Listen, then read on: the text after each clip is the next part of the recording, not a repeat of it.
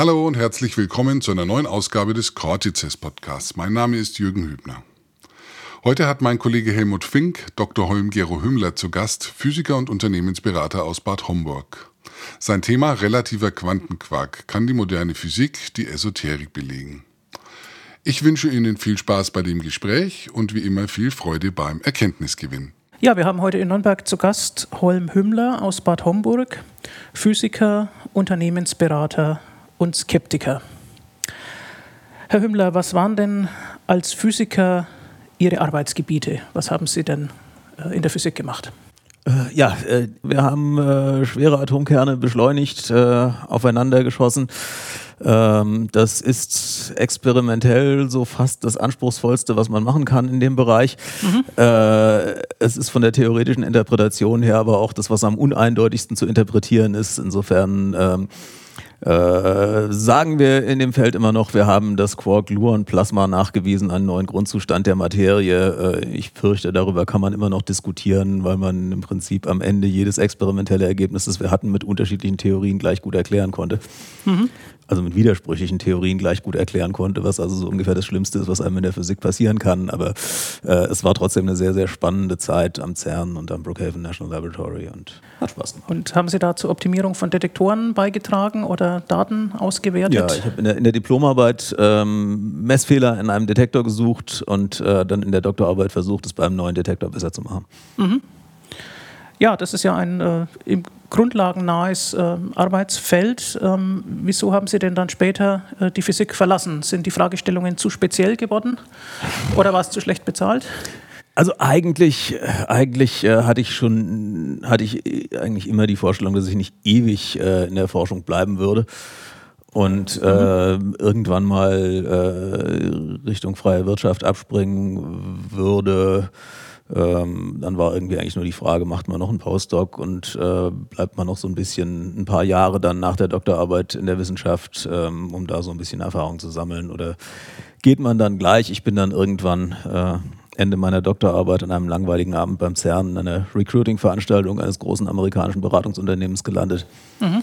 Hatte dann den Eindruck, sind irgendwie merkwürdige Leute, machen aber unheimlich spannendes Zeug und äh, habe mir dann eine andere große amerikanische Unternehmensberatung gesucht, äh, die ähnlich spannendes Zeug machte. Mhm, mhm.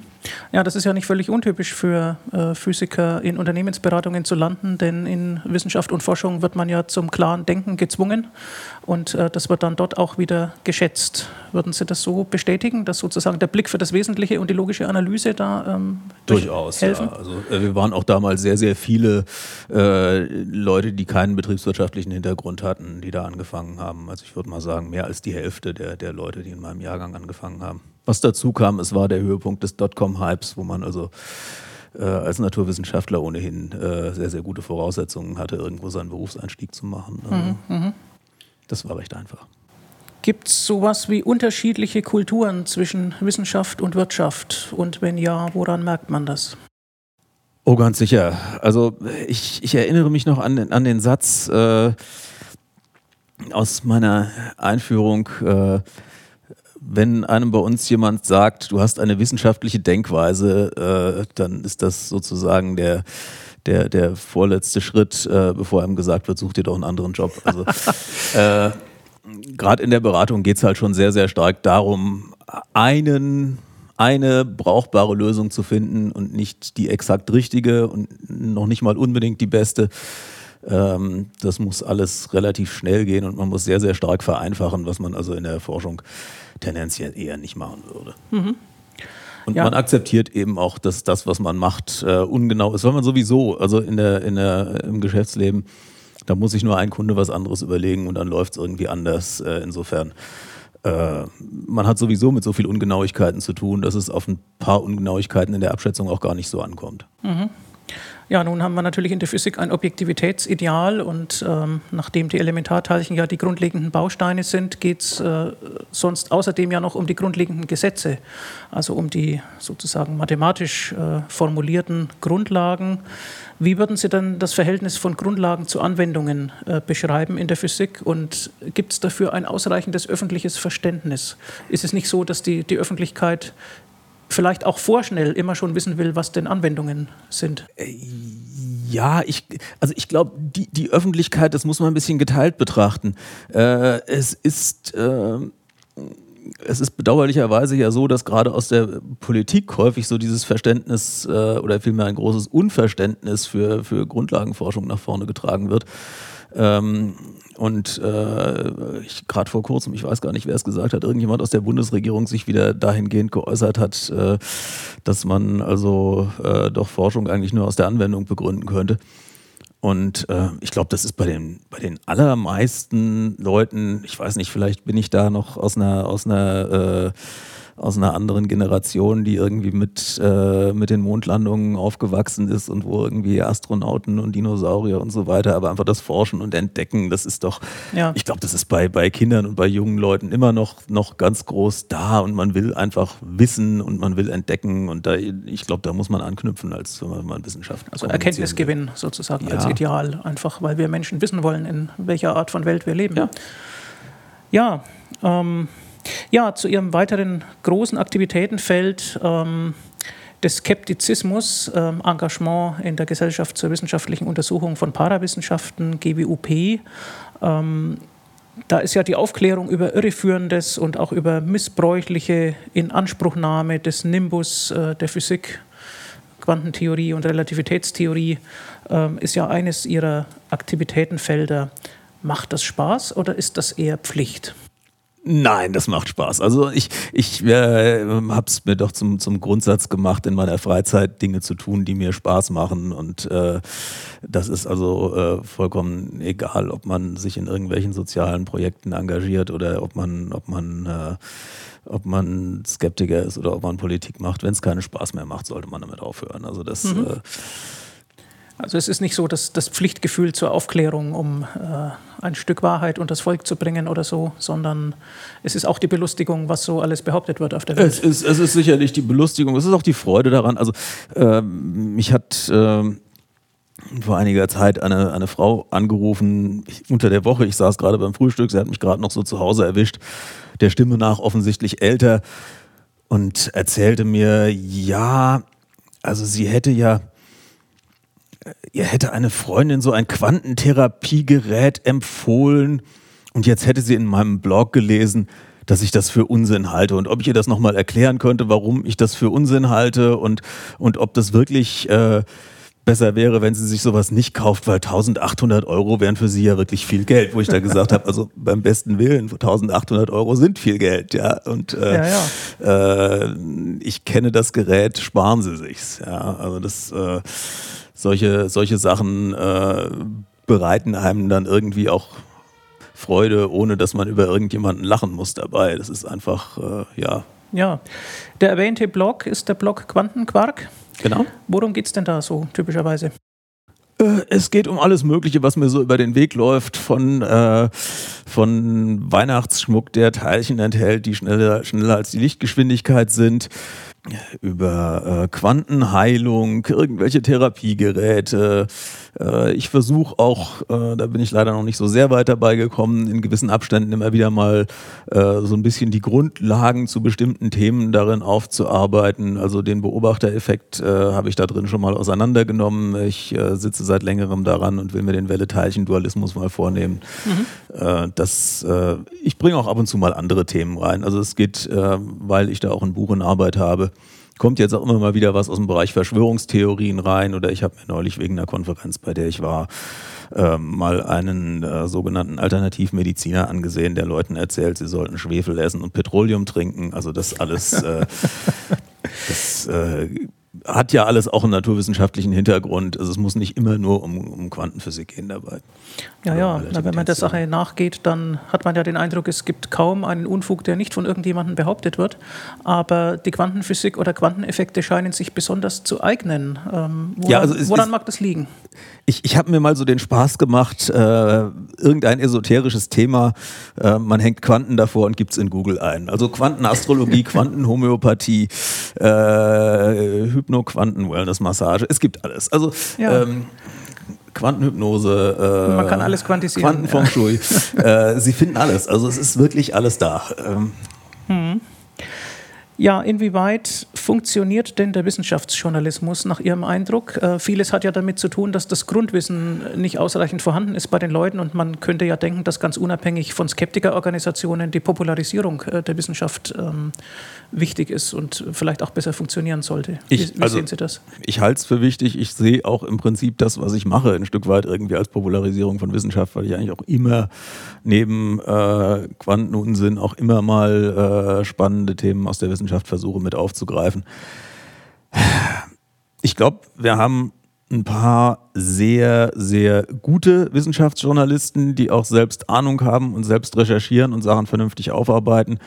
Ähm, also mir, mir fällt gerade so aus der Blogger-Szene äh, Leute, Lars Fischer, der bei Spektrum jetzt ist, oder, oder äh, ähm, äh, der Astrodiktikum Simplex Blog mit allem, was so dranhängt. Äh, das sind, sind ganz, ganz tolle Sachen. Äh, ich glaube, schwierig wird es auf journalistischer Seite immer dann, wenn wissenschaftliche Themen äh, in dem Bereich Gesellschaft, in dem Bereich Vermischtes äh, auf einmal in der auf der Tagesordnung landen und dann davon Journalisten verarbeitet werden, die sich damit überhaupt nicht auskennen.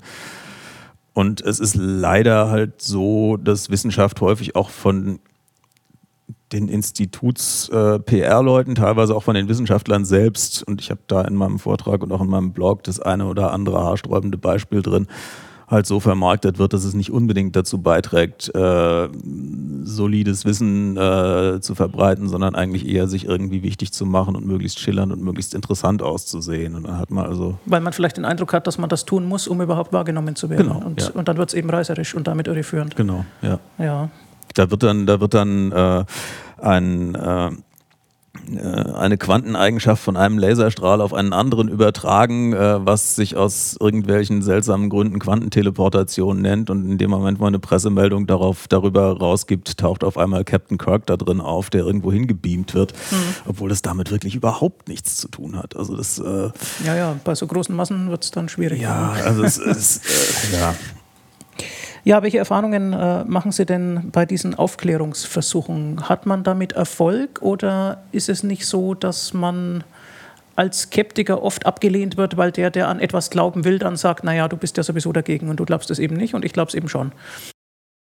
Ja, also der, ich sag mal, der, der an sowas glauben will, der wird an sowas glauben. Das ist ja auch äh, im Prinzip auch sein gutes Recht. Es irritiert mich auch ehrlich gesagt relativ wenig, wenn Leute mich irgendwann anfeinden. Was, was mich viel mehr irritiert, ist, äh, wenn Leute, die an sowas glauben wollen, dann entweder so tun oder sich einbilden, sie hätten verstanden, was ich gesagt habe und äh, dann aber was ganz anderes weiterreden und dann furchtbar nett zu mir sind mhm. und äh, aber das Gegenteil von dem behaupten, was ich Ihnen gerade erzählt habe. Das ist, äh, das ist für mich persönlich immer viel, viel irritierender. Ich streite mich viel lieber mit jemandem, als, äh, weil das macht doch Spaß. Also das, das ja. gehört doch auch dazu. Ansonsten äh, muss man ganz klar sagen, wir machen das ja nicht äh, also wir machen ja keine Esoterik-Kritik für die Esoteriker, sondern äh, letztlich äh, für die, die irgendwie davor stehen und sich denken, ähm, Moment, da wird mir jetzt irgendwas angeboten, ist das jetzt was oder ist das nicht was und ich habe gar keine Zeit oder nicht das Hintergrundwissen, um mich da reinzuarbeiten. Also letztlich äh, führt man ja immer Debatten für die Galerie. Ja, das, ja, also als Aufklärungsangebot sozusagen. Genau, nicht. ja. Also wenn sich jemand in irgendwas, also ich sag mal, ja, wenn, wenn jemand irgendwie sein, sein krebskrankes Kind nicht behandeln lässt, dann äh, werde ich auch irgendwann grantig. Aber an und für sich, äh, wenn jemand irgendwas glauben will, dann soll er das von mir aus halt glauben und wir sind ihm einfach nur schuldig, denke ich, ihm zu sagen, äh, das und aus welchem Grund das, was er da glaubt, Unsinn ist. Und was der Betreffende dann damit macht, das ist dann ja. seine Sache. Das heißt, die Aufklärung ist keine Missionstätigkeit, sondern äh, will einfach eine faktenbasierte Grundlage schaffen, damit sich die Leute ihre Meinung etwas ja, genau. kompetenter bilden genau. können. Und dann kann ja. jeder daraus machen, was er halt will. Also ja, ja. Ja, in, in, Ihrem aktuellen Buch Relativer Quantenquark gibt es am Schluss äh, witzigerweise ein Rezept zum Selbstanrühren von Quantenquark. Das ist äh, natürlich ironisch ähm, gemeint. Ähm, woraus besteht denn das Rezept? Ähm, wenn man jetzt also selbst Unsinn in die Welt setzen wollte oder wenn man es durchschauen will, um zu erkennen, wenn andere mhm. Unsinn in die Welt setzen, worauf muss man dann achten? Gut, also der, der, der grundsätzliche Mechanismus geht eigentlich immer so, dass man anfängt mit etwas, was naturwissenschaftlich nicht bestreitbar ist, aber erstmal verblüffend äh, oder schwer zu verstehen. Also es muss schwer zu verstehen sein, es müssen große Autoritäten dahinter stehen, es muss am besten von Einstein sein, äh, Heisenberg äh, oder Planck tun es auch. Ähm, also E gleich mc Quadrat ist immer ein guter Anfang, das äh, hat jeder schon mal gehört, weiß jeder ist von Einstein, muss schlau sein, äh, aber, aber die wenigsten verstehen wirklich, äh, was damit jetzt gemeint ist. Ähm, dann fängt man an, äh, die Begriffe aus dem, was man da gerade präsentiert hat, also E gleich mc Quadrat, Energie äh, ist äh, Masse mal Lichtgeschwindigkeit zum Quadrat. Äh, Energie ist äquivalent zu, zur Masse. Äh, dann so zu verdrehen, dass äh, aus Energie ist äquivalent zu Masse wird, Energie ist das gleiche wie Materie und äh, wo man dann als Physiker schon sagen würde, Moment, ich glaube, ich weiß, was du sagen willst, aber so kann man das nicht sagen. Äh, und wenn man das Publikum dazu gekriegt hat, das zu akzeptieren, dann, dann kann man von da aus dann äh, ins Beliebige weiterspinnen und dann irgendwie auch gleich sagen, äh, ja, aber diese Energie, das ist die Energie unserer Gedanken und unseres Geistes und äh, ja. der die Materie formt. Und das, das habe ich mir jetzt nicht ausgedacht. Das Beispiel, das stammt original so aus einem Buch über Hypnose. Ja. Wenn der Geist vorkommt, wird es immer gefährlich irgendwie. Äh, ja, das ist, äh, wenn, der, wenn der Geist in der Physik auftaucht, dann wird es schwierig. Gut, kommt man denn als Unternehmensberater überhaupt noch dazu, ähm, an der Physik dran zu bleiben und aktuelle Entwicklungen noch zu verfolgen? Ich denke jetzt etwa an Quanteninformationsverarbeitung oder so, da tut sich ja eine ganze Menge in letzter Zeit. Also ich sag mal, als ich mit dem, mit dem Buch angefangen habe, äh, war es eine, eine Herausforderung. Man merkt dann relativ schnell, dass man doch äh, gewisse Dinge über eine Zeit lang nicht verfolgt hat und äh, man sich da erstmal wieder reinlesen muss.